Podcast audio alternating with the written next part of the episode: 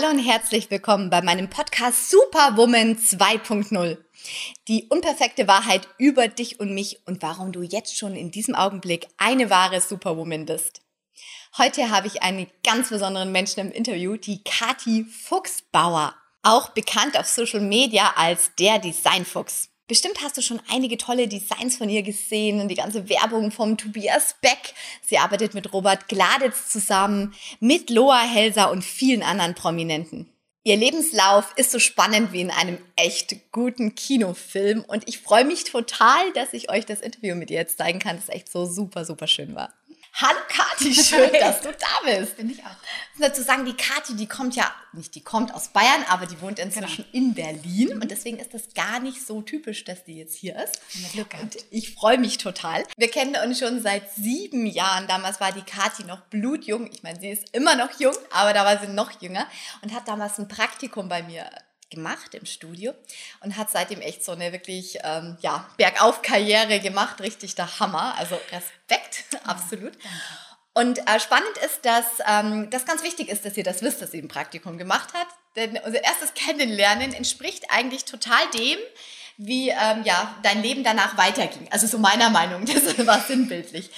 Also vielleicht erinnerst du dich ja noch so an diesen ersten Tag. Magst du das mal erzählen? Ja, als wir in Schwimmbad gefahren sind. Ne? Wir hatten ein Brautshooting und äh, ja, ich habe noch nie wirklich viel mitgearbeitet. Ich weiß nicht, das ist eines der ersten Shootings, die wir zusammen gemacht mhm, haben genau. überhaupt. Ich glaube, es war echt der erste Tag, gell? Ja, und ich glaube, wir waren in Kösching oder mhm. irgendwo waren wir im Freibad und dann ähm, ja, ist die Braut ins Wasser gesprungen und das Kleid ist immer untergegangen und die Karin, was machen wir denn jetzt da? Ja, und dann habe ich gesagt, ja, ich soll jetzt wahrscheinlich reinspringen, oder? Und die Karin so, ja, das wäre nicht schlecht. Und ich bin einfach reingesprungen und äh, untergetaucht und habe das Kleid äh, nach oben gehalten, ohne wirklich darüber nachzudenken, dass ich wieder Klamotten dabei habe, noch irgendwas anderes, wahrscheinlich lebensgefährlich unter dem Kleid zu ertrinken. ähm, aber es hat wahnsinnig gut funktioniert und es war mega witzig und es war dann irgendwie so unsere Anfangsgeschichte und ich habe dann, glaube ich, irgendwelche Klamotten von dir vom Fitness äh, danach und die Klamotten im Auto. Müllbeutel war auch noch Müllbeutel. Dabei. Also genau, also so ziemlich alles. Ja. ja, total cool. Ja, also das war, fand ich auch so cool, weil ich wusste sofort, okay, die passt rein, die gefällt mir total total gut. Und als ich so deinen Lebenslauf gelesen habe, musste ich echt schmunzeln, weil ich habe das immer wieder mir gedacht, wow, und schon wieder springt sie wo rein. Also das mhm. passt ja echt so, so durch.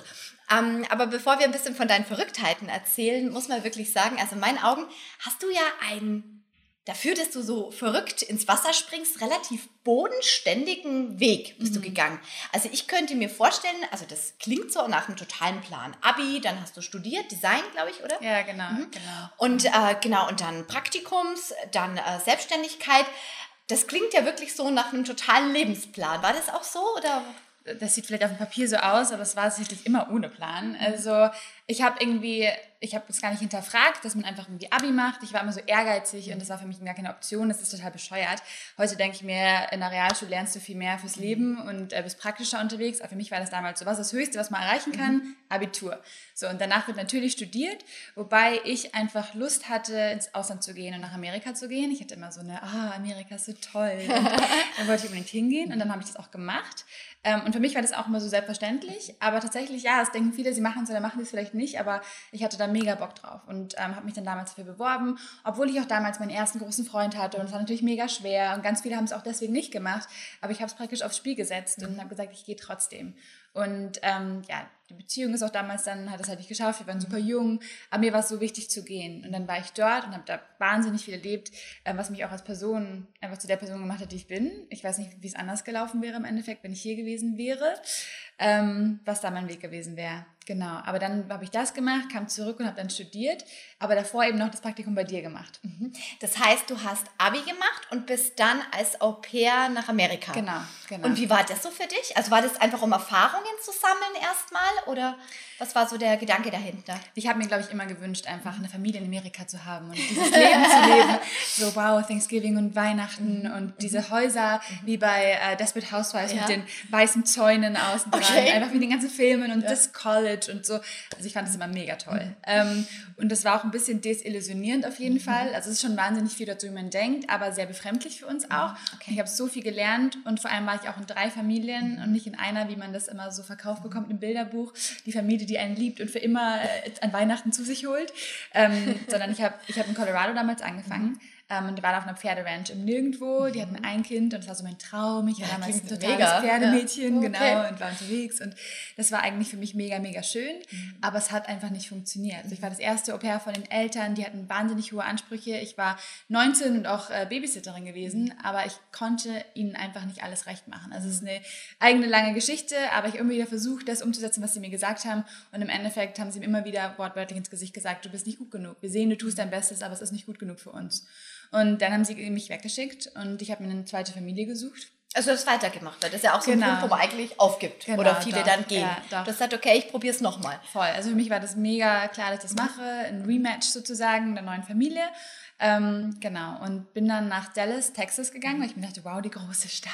und ich finde das super krass, weil eigentlich passt es dort gar nicht zu mir, zu einer Person. Aber ich hatte damals einfach richtig Bock drauf, weil ich in so einem Dorf vorher war. Und dann war ich dort und das war auch äh, eine nette Familie, aber ich habe irgendwie da nie wirklich dazu gehört. Also wirklich gar nicht. Ich war immer super distanziert und habe mich dann gar nicht mehr getraut, runterzukommen und habe mich ganz abgeschottet gefühlt. Und ich glaube, ich war einfach zu dem Zeitpunkt auch schon relativ verletzt und bist so lang weit weg. Und es war wirklich eine harte Zeit gewesen. Ähm, ja, und dann habe ich irgendwann meiner Familie angesprochen, dass ich halt wirklich auch das Gefühl habe, ich gehöre nicht dazu, ähm, dass ich mir das so sehr wünschen würde. Und dann meinten die halt auch wieder so, ah, es tut uns mega leid, aber wenn du das suchst, das findest du nicht bei uns, dann musst du gehen. Und das haben die halt auch nach fünf Monaten so ganz kalt gesagt, wo ich mir dachte, okay, jetzt bleibt mir gar keine Wahl. Ich muss gehen. Und dann war tatsächlich so ein Zeitpunkt, wo man eigentlich sagt, jetzt geht's heim. Genau. Weil ein drittes Mal machen eigentlich die wenigsten das auch oft nicht möglich. Aber dadurch, dass ich wirklich gute Referenzen hatte von den ersten beiden Familien, die erste Familie wollte mich dann auch wieder zurückhaben, by the way. Die hatten dann, glaube ich, fünf verschiedene, die alle noch schrecklicher waren. Haben Und gemerkt, so schlimm war sie gar nicht. kommst du vielleicht zurück? Ich habe gesagt, nee, das mache ich nicht. Und dann bin ich in die Nähe von New York, nach New Jersey. Es war halt super geil, weil ich von da aus dann noch mehr reisen konnte und war dann in meiner Familie, die äh, auch super lieb war, drei Kinder, die war super crazy, die Frau tatsächlich. Also es war eine ganz verrückte Geschichte. Ähm, ich war immer das deutsche Fräulein, sie fand es immer sehr gut, wie streng ich mit den Kindern war. Also Das finde ich jetzt gut. Du bist doch gar nicht streng, Nee, oder? überhaupt nicht. Aber für sie war das richtig krass. Sie hat immer gesagt, so kannst du bitte die Kinder ins Auto bringen und sie anschnallen? Ich pack das einfach nicht. Ich so, okay, Kinder, auf geht's, wir gehen ins Auto. anschnallen. Also sie sitzen. das war richtig krass. Genau, aber ähm, ja, das war auf jeden Fall eine krasse Zeit, in der ich wahnsinnig viel gelernt habe, aber auch wahnsinnig viele Glaubenssätze für mich negative mitgenommen habe über mich. Ähm, und äh, ja, ich hatte wahnsinnig Angst, damals nach Amerika zu gehen, haben mir alle Leute gesagt, wenn du Au pair bist in den USA, nimmst du 20 Kilo zu, 10 Kilo zu, du isst den ganzen mit den Kindern und das Essen dort und so. Und ich hatte davor wahnsinnige Angst damals.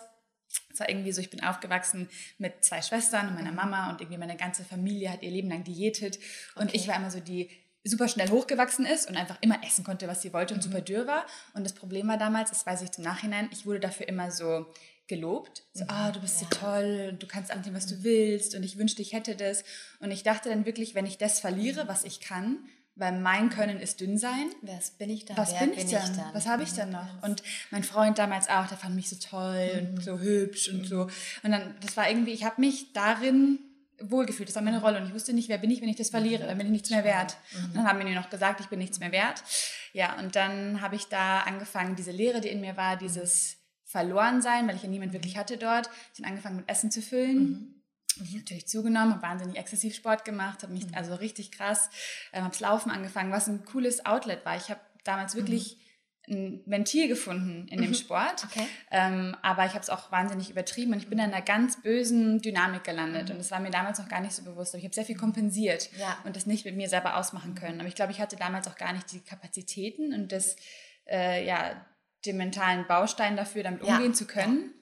Und ja, habe das dann danach daheim langsam für mich aufgelöst. Dann alles noch ein bisschen schlimmer geworden, aber da hat es auf jeden Fall seinen Grundstein gelegt. Und das war richtig krass. Und das war auf jeden Fall keine einfache Zeit. Aber ich möchte es nicht missen, weil ich sonst Ja. niemals auf den Weg gekommen wäre, bei dem ich jetzt bin. Und im Nachhinein macht das halt alles total Sinn, dass ich da durchgegangen bin und dass ich das gemacht habe und dass ich das so erlebt habe, wie ich es erlebt habe. Ja, super spannend. Und äh, was bei dir ja sich auch immer so durchzieht, das hast du jetzt ja schon gesagt, du bist nach Amerika, gegangen, das Reisen. Also Genau. das zieht sich ja so durch dein Leben. Voll. Du warst ja ganz viel auf Reisen.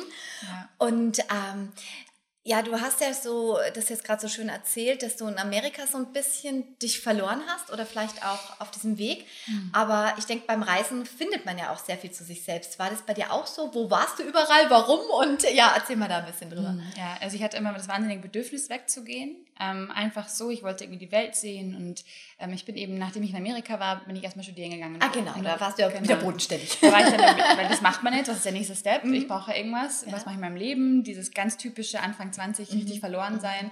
Ähm, dann habe ich eben für diesen Designweg entschieden und war mhm. dann dort in Rosenheim mhm. ähm, und habe dann damals relativ schnell im zweiten, Sem äh, im zweiten Monat vom Anfang vom Studium habe ich meinen damaligen Freund kennengelernt und der war Kanadier. Okay. Ich habe den null gesucht und keine Ahnung, es kam einfach mhm. so dazu. Und ähm, mit ihm habe ich halt wahnsinnig viel über Kanada immer geredet und so und war dann auch während des Studiums dort mit ihm und habe dann dort ein Praktikum gemacht. Und es war halt dann wieder Nordamerika, also cool. schon okay. so dieselbe Richtung ja, ja. natürlich, wobei ich Kanada viel cooler finde. ähm, genau, dann war ich mhm. dort und habe da nochmal richtig in der Kultur gelebt und durch ihn auch ganz andere Denkansätze bekommen, weil natürlich die Deutschen schon eine sehr eigene Mentalität ja. haben und die Kanadier eine ganz andere eigene. Und das war viel weltoffener und auch ähm, ja, ganz andere Dinge habe ich dann den Input bekommen. Mhm. Also ich habe auch mit Yoga damals angefangen in der Zeit, was mir wahnsinnig mit mir selber, meinem Körper und der ganzen Dissonanz geholfen hat. Ähm, und wie ich mit mir selbst umgehe. Und dann dadurch, dass ich dort gelebt habe, die leben das noch viel krasser. Ich habe viel naturverbundener, auch Rosenheim, die Nähe zu den Bergen. Das hat schon alles mit dazu gespielt. Mhm. Genau. Und ähm, ich bin dann auch im Studium vegan geworden damals. Mhm. Und ähm, habe dann durch diese ganze Online-Welt, ich sehr viele YouTube-Videos geschaut mhm. und so, das hat alles angefangen mit Instagram. Mhm, okay. Und ähm, da habe ich dann gesehen, dass alle Leute irgendwie in Thailand sind und in Bali. Und ich hatte das gar nicht so sehr auf dem Schirm. Mhm. Das ist jetzt krass, das ist jetzt jeder nur noch auf Bali ja, ja. und in Thailand. ähm, aber für mich war das dann damals so, wow, ich muss da hingehen. Also ich mhm. muss da hin. Ich war, als ich in Kanada war, mal ganz kurz noch auf Hawaii, zwei Wochen. Das war für mich krass, weil das das erste Mal so das tropische Paradies war. Mhm. Da lagen dann die Mangos und Papayas am Straßenrand für 50 Cent. Und ich dachte mir nur so, mein Gott, wo bin ich gelandet? Das war für mich richtig heftig. Und ich habe dann so richtig diese, also nicht, ich will nicht sagen Freiheit geschnuppert, aber ich habe da, ich, das war wie so eine Droge. Das war so geil, das zu erleben und diese Leute zu treffen, die halt anders sind. Weil die Leute, die unterwegs sind, die, die teilen diese Mentalität irgendwie, die, die sind so freiheitsliebend und die machen so ihr eigenes Ding. Und ich habe immer die coolsten Sachen erlebt, wenn ich allein unterwegs war und nie, wenn ich mit anderen Leuten zusammen war. Also du warst auch echt allein unterwegs, so als Frau. Hast du da, was, das war auch, fordert ja auch Mut. Ja, schon. Aber ich war ja jetzt nicht in so super gefährlichen Ländern. Also mhm. es gibt schon Länder, auch, wo ich heute noch aufpassen würde, mhm. auch wenn ich jetzt schon groß bin und ja, ja. Äh, viel gereist bin. Aber auf Hawaii Also mit Rucksack und wie muss ich mir das vorstellen? Ja. Bist du dann los? Rucksack, genau, ich habe mir einen Rucksack gekauft. Gott sei Dank gab es Google Maps und ich bin nicht mehr nach Hause gekommen. Ich bin nämlich nicht so orientierungsfreudig. ähm, aber genau, ich habe meine eigenen Sachen gepackt und ich musste auch selber los. Ich hatte mhm. irgendwie so das mega Bedürfnis. Ähm, Hawaii war ich damals tatsächlich auch alleine, aber das waren nur zwei Wochen. Aber dann nach dem Studium, ich wusste, ich musste einfach gehen. Und es war wieder der Punkt, Beziehung gegen Reisen. Mein damaliger Freund hat gesagt, ähm, ich will, dass du das machst. Er hat es auch gemacht, aber wenn du das machst, dann kann ich nicht mit dir zusammenbleiben, weil ich, ich will dich erst nicht einschränken und ich will mir zweitens nicht die ganze Zeit Sorgen machen müssen und Gedanken machen, wo du bist, mit wem du irgendwas machst. Und ich, ich, ich hätte nie was gemacht und ich wäre so gern bei ihm geblieben. Und es hat mir das Herz gebrochen. Ich habe wirklich Jahre damit verbracht, also meine Wunden geleckt. Das war so schlimm für mich, aber ich musste gehen. Und ich konnte es nicht erklären, aber ich musste einfach los. Und ich habe es dann auch einfach gemacht. Ich habe ein Ticket gebucht, super günstig, habe ich alles ausgefuchst. und bin ich dann losgezogen. Und ich bin nach Thailand geflogen damals ähm, und bin dann erst dort gewesen, habe einen Yoga-Retreat gemacht, mit denen wir dann ähm, am Ende von dem Yoga-Retreat auf einem Boot waren muss ich kurz erwähnen, weil auf diesem Boot habe ich meinen heutigen Mann kennengelernt. Nein, oder? so, also es war richtig Schön. verrückt, ja. Das war richtig verrückt. Ähm, haben wir damals auch nicht direkt gewusst, also es war jetzt nicht so, oh mein Gott. Aber er ist doch auch Deutscher, oder? Er ist auch Deutscher, genau. Ja. Aber wir haben das nicht gecheckt, weil er hat drei Jahre lang in Neuseeland und Australien gelebt. Okay. Und hatte so einen richtig krassen Akzent. Okay. Und ich hatte so meinen kanadischen Akzent und habe wirklich perfekt Englisch gesprochen, genau wie er. Und wir haben es dann nach der Hälfte rausgefunden ungefähr. und es war dann so, ah, oh, du bist Deutscher, oh i. Also eigentlich habe ich gar keine Lust mit dir zu reden. Ja. Dann haben wir so einen Deal ausgemacht, so, okay, wir können weiter reden, aber bitte nur in Englisch und nicht in Deutsch. Weil okay. ich habe keinen Bock auf Deutsch.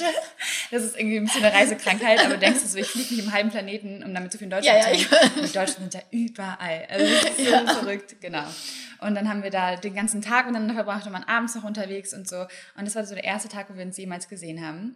Und ich bin danach aber noch alleine weiter und er auch. Er ist dann relativ schnell zurückgekommen. Nach einer ganz langen Zeit im Ausland ist er nach Deutschland mhm. zurückgekehrt. Und ich war dann aber noch das erste Mal auf Bali und ich sollte noch öfter später zurückkommen. Ähm, ich war noch in Vietnam damals allein und bin dann wieder nach Thailand zurück und ähm, bin dann nach Hause geflogen. Und äh, ja, da war ich dann auch na, am zweiten Tag zu Hause hatte ich eigentlich schon wieder Panik. Also das mhm. war so ein Gefühl, was mache ich jetzt hier? Wo muss ich jetzt hingehen? Ich kann nicht hier bleiben, ich muss eigentlich schon wieder weg. Also ich, ich war richtig rastlos. Du hast dich aber auch noch nicht gefunden gehabt nee. in dem Moment, oder? Und hast gemerkt, du, du musst noch nach was suchen. Genau. Muss ich dich jetzt, muss ich mir das jetzt vorstellen wie so eine Rucksacktouristin, die überall rum ist, weil ähm, du hast ja auch im Ausland gearbeitet, so also wieder mhm. bodenständig. Genau. Oder hast du beides gemacht? Also zu dem Zeitpunkt war ich wirklich nur im Rucksack unterwegs, hatte meinen kleinen Laptop dabei und da war es tatsächlich so, dass so die ersten Angebote von Freunden kamen, so sag mal, du kannst auch so Logos machen, ich bräuchte mhm. ein Logo, ich würde dir 300 Euro geben. Und ich dachte mir so, 300 Euro? Geil! so, richtig geil, damit bist du ja drüben reich. Und dann habe ich so die ersten kleinen Sachen gemacht. Okay. Ähm, genau, und habe dann so ganz kleine Arbeiten mhm. gemacht. Aber ich bin da wirklich hauptsächlich gereist. Also ich war nirgendwo länger als drei, vier Tage und habe super viel gesehen vom Land und das war auch ein, eine tolle, tolle Zeit. Ähm, und am Ende war ich dann tatsächlich manchmal auch ein bisschen das ist auch anstrengend. Du wünschst dir dann tatsächlich irgendwann mal nicht jeden Tag wieder jemanden neuen kennenlernen zu müssen, weil du nicht jemanden bei dir hast und du willst vielleicht einfach nur mal bei jemandem sein, aber nicht dieses ganze, hey, na, wo kommst du her, was machst du, was ist deine Geschichte mhm. und schon zum hundertsten Mal deine erzählen. Ja. Da bin ich dann nach vier Monaten auch irgendwann dessen einfach müde geworden. Ja. Ähm, aber als ich dann zu Hause war, hatte ich trotzdem das Gefühl, ich muss wieder weg. Ich habe mich so eingesperrt gefühlt und ich bin irgendwie immer von mir weggelaufen im Endeffekt und von meinen Gefühlen und habe mich immer abgelenkt, weil dieses Reisen, ganz viele Leute denken einfach, dass du wahnsinnig mutig bist, wenn du unterwegs bist. Mhm. Und während es schon stimmt, dass du dich schon trauen musst, es ist nicht so gefährlich, wie man denkt und du findest ständig alleine Reisende. Du bist immer gemeinsam alleine, mhm. also du bist nie ganz allein. Aber was auch den Leuten eigentlich echt gemeinsam ist, bin ich heute der Meinung, ist, dass die alle verloren sind. Mhm. Die sind alle auf der Suche. Die suchen nach was. Keiner, der wirklich bei sich ist und zufrieden ist mit seinem Leben. Und wenn es ein Dorfleben ist, wo sie noch nie rausgekommen sind, okay. wenn sie glücklich sind, dann haben die kein Bedürfnis, so weit wegzugehen. Mhm. Und ich glaube tatsächlich, dass es jedem gut tun würde, so den Horizont mal zu erweitern ja. und mal zu gucken, was ist außerhalb von Buxtehude, ja. so was geht da noch und was kann man mit sich selbst in seinem Leben noch machen. Aber diese Leute, die so ewig rumtingeln, die sind einfach so unruhig, weil sie, ja, diese innere Unruhe, weil sie nach irgendwas suchen und sie wissen aber gar nicht was. Ich wusste auch nicht, was ich suche.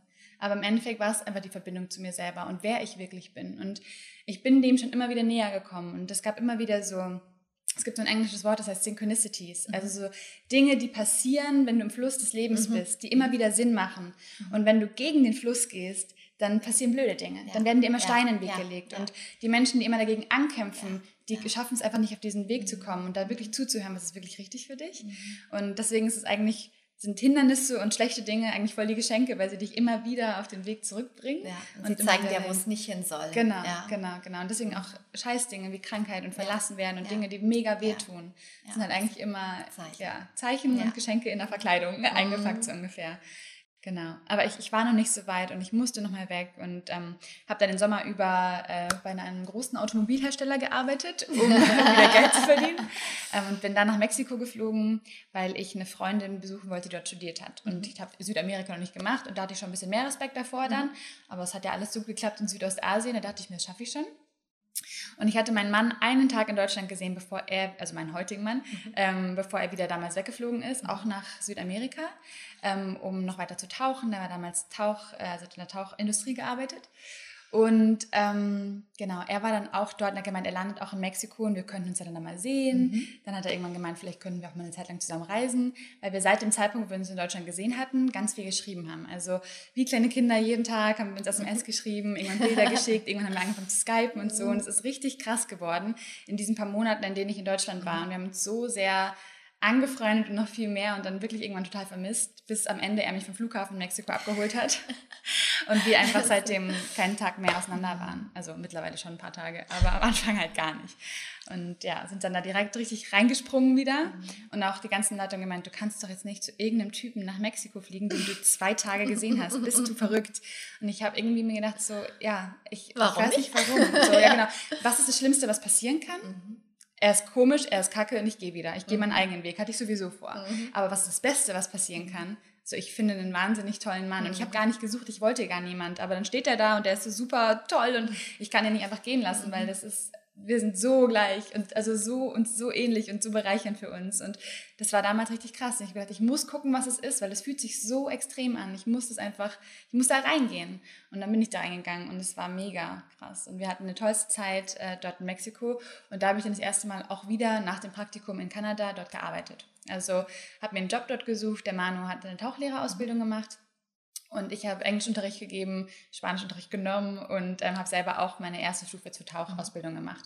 Und da waren wir dann fünf Monate, sind am Ende noch ein bisschen durch Mexiko gereist, ähm, genau, und dann als Überraschung an Weihnachten nach Hause. Ähm, genau, und da waren wir aber beide auch noch nicht durch mit Reisen. Wir wollten auch direkt wieder weg. Äh, wir hatten eigentlich Visen für Kanada gehabt, um dort zu arbeiten, Visas. Ähm, genau, und haben die aber dann nicht genutzt, weil wir irgendwie, der Manu wollte nochmal nach Thailand zurückgehen. Das wäre auch noch drin gewesen von der Zeitspanne her. Im Endeffekt haben wir die Kanada-Wiesen verfallen lassen später ähm, und waren erstmal letzt nochmal in Thailand und er hat dort als Tauchlehrer gearbeitet und ähm, ich habe ähm, durch Zufall habe ich angefangen, in der Digitalagentur zu arbeiten. Die sind die Jungle Coders und hatten so ein offenes ähm, Büro unter Palmen mit so einem kleinen Regendach drüber. da lässt sich arbeiten, oder? Genau, das war auf jeden Fall richtig krass. Ähm, und da haben wir dann praktisch pausiert. Also wir waren vorher auch noch in Kambodscha und Laos, auch immer super billig, Backpacker-Style, wir zwei zusammen. Wir haben in so vielen Hostels geschlafen und so, bis wir uns mal irgendwas gegönnt haben. Wir sind viele Jahre ins mhm. Land gegangen. Ja. So günstig wie möglich immer durch die Gegend mhm. gereist, wobei wir doch immer die coolsten Sachen erlebt haben, weil die Locals können sich ja auch alle nichts krasses mhm. leisten und dann bist du halt mit den Leuten auf einem Boot und so. Mhm. Und das war mal sehr cool. Genau. Und ähm, dann eben angekommen auf Thailand, ähm, auf der Insel Koh Tao. Mhm. Ähm, und da habe ich dann gearbeitet. Und das war auch wieder, das wurde mir irgendwie so zugespielt. Ich habe damals gedacht, was mache ich jetzt? Ähm, ich will halt schon ein bisschen Geld verdienen, das war jetzt noch nicht so super dringend, aber ich will einfach mehr lernen und habe dann dieser auf, es gab so ein Community Board auf Facebook, gab so eine Gruppe für diese Insel und die haben jemand gesucht, die Webseiten machen und habe ich gemeint, hey, ich kann das nicht, aber ich würde es gerne von euch noch mit lernen mhm. und ich kann halt ein bisschen Design, vielleicht kann ich euch ein bisschen was helfen, aber hauptsächlich dachte ich, ich lerne was. Und dann bin ich da hingegangen und die haben gesagt, ja, wenn du Bock hast, fängst du morgen an und dann habe ich zwei Wochen zugeschaut. Also ich habe halt die ganze Zeit schon Sachen gemacht. Und dann hat er gesagt, nach zwei Wochen, du kannst dir mehr wie jeder andere. Wenn du Bock hast, fängst du hier fest an als Chefdesigner. Krass. und dann hat er gesagt, okay, machen wir. Genau. Und dann hatte ich da irgendwie einen Job. Das ist auch ähm, ja sehr spannend, weil wenn man so deine Sachen hört, so ähm, Chefdesignerin auf einer Insel, also schon unter Palmen oder Designerin für Tobias Beck und so viele Sachen aus deinem Lebenslauf, Zusammenarbeit. Du warst ja mit dem Robert Gladitz, da warst du genau. Talentcoach, oder? Coach genau. in der Talentschmiede auf genau. Bali. Ja, ja, ja. Alter, denk mal, wow, wie kommt man an sowas ran? Das ist ja mega, da träumt jeder davon. Aber ja, es liegt schon auch so an deinem Mut, an diesem Ich springe oder probier's aus. Oder wie, wie willst du dir erklären, dass du immer wieder so unfassbar geniale Chancen bekommst. Oder, ja. oder bekommt jeder? Oder wie, wie, wie, wie siehst du das so? Ah, ich glaube, dass jeder die Chancen bekommt, die ähm, ihn dahin führen, eben, wenn man diesem mhm. Lebensweg folgt, was wir vorher angesprochen ja. haben. Ähm, bei mir sind immer die coolsten Sachen genau dann passiert, wenn ich meinen Kopf ausgeschaltet habe, meinen meinen Bauch habe sprechen lassen. Und das klingt richtig ausgelutscht und das hat man schon Millionen Mal gehört. Und ich bin auch ein Mensch, mir fällt es richtig schwer, nur auf meinen Bauch zu hören und meinen Kopf auszuschalten. Mein Kopf ist richtig laut. Der sagt mir ständig, was richtig ist. Mhm. Das Richtige ist, Abitur zu machen, zu studieren. Ich hätte schon viel früher wahrscheinlich nicht machen können. Ähm, also ich bereue das jetzt nicht, aber es hat mich ja immer dahin geführt, wo ja. ich hin sollte. Ähm, aber immer dann, wenn ich meinen Kopf ausgeschaltet habe, bist du verrückt, du kannst nicht allein nach Thailand gehen, äh, du kannst dir nicht diese Yoga-Reise gönnen, wo ich meinen Mann getroffen habe, du kannst nicht nach Mexiko fliegen, ähm, ach, jetzt auf Koh Tao nochmal arbeiten in Thailand und so. Ähm, und dann später diese beruflichen Erfolge in Deutschland, das waren auch immer so Steps, wo alle gesagt haben, verkauf dir nicht unter Wert, mhm. mach nichts umsonst und so. Und ich hatte aber dieses krasse Bedürfnis, das zu machen. Und ähm, das hat immer alles so zusammen reingespielt. Also Robert zum Beispiel, Robert mhm. Gladys kannte ich davon, dass ich meinen YouTube-Channel gestartet habe, während okay. ich in Kanada war, mhm.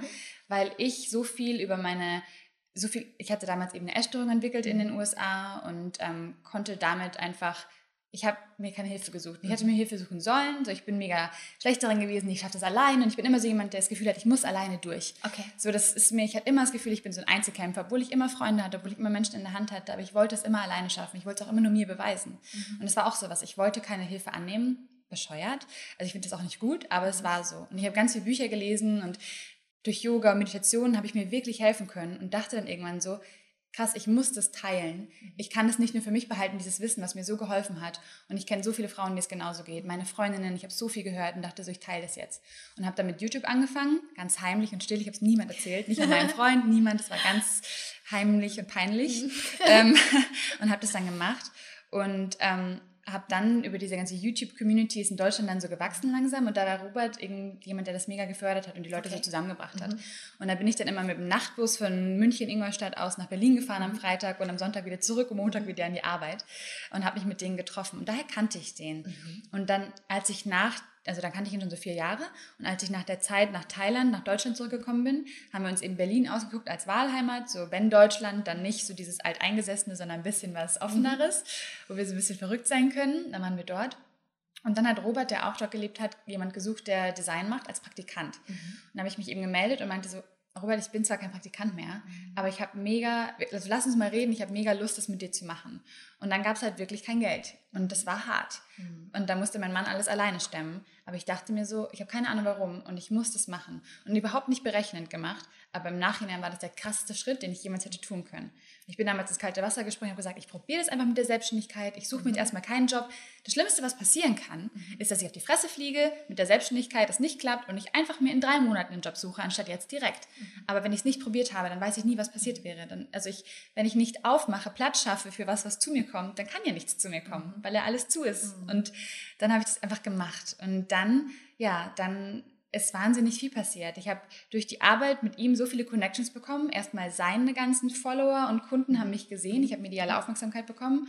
Und das würde ich jedem empfehlen. Mach was gratis, du machst es nicht umsonst. Also es wird es kommt immer dreifach zurück. Ja, also es ist millionenfach zurückgekommen. Mhm. Und dadurch auch einer meiner größten Kunden, Tobias Beck. Mhm. Ich habe damals ein Video für Robert gemacht, das wir an Tobi geschickt haben. Dann haben die angerufen und gesagt, du sag mal, könntest du auch für uns arbeiten? Cool. Und dann hat das so nebenbei ein bisschen angefangen und nach sechs Monaten haben die gesagt, ja, also wir würden gerne alles mit dir machen. Mhm. Und haben alle ja. anderen Designer rausgeschmissen ja. ungefähr und mich halt als Hauptdesigner eingestellt. Krass. Und seitdem bin ich halt auch mit dabei. Und wenn du dann mal drin bist, dann ist es so ein Selbstläufer, so eine große Bubble mhm. von Persönlichkeitsentwicklung ja. okay. und allem Möglichen. Mhm. Genau, und so ist es dann gelaufen. Und dann ist der Designfuchs, meine Brand, schneller gewachsen, mhm. als ich hätte mitwachsen können. Okay. Also das war richtig krass und ich habe so viel Glück gehabt. Also ja, aber es war immer nur, weil ich Mut hatte. Und, mhm. und ich habe das immer gar nicht so gesehen, aber im Nachhinein kann ich das ja. jetzt schon sehen. Ja. Ich war immer unsicher, ich hatte immer Schiss. Mhm. Ich, hatte, ich hatte wirklich Angst, aber nur wenn du Angst hast, habe ich das Gefühl, dann zeigt dir das auch, dass dir das wichtig ist. Und da ist das größte Wachstum dahinter. Also wenn es dir total egal ist, dann, dann, dann passiert da auch nichts. Also es, es, man muss einfach dagegen gehen, wenn man, also ich vertraue mittlerweile darauf. Für mich ist Angst fast schon ein Pfeil, ein Wegweiser geworden. So, ah, da müssen wir hingehen. So, da ist was Cooles dahinter.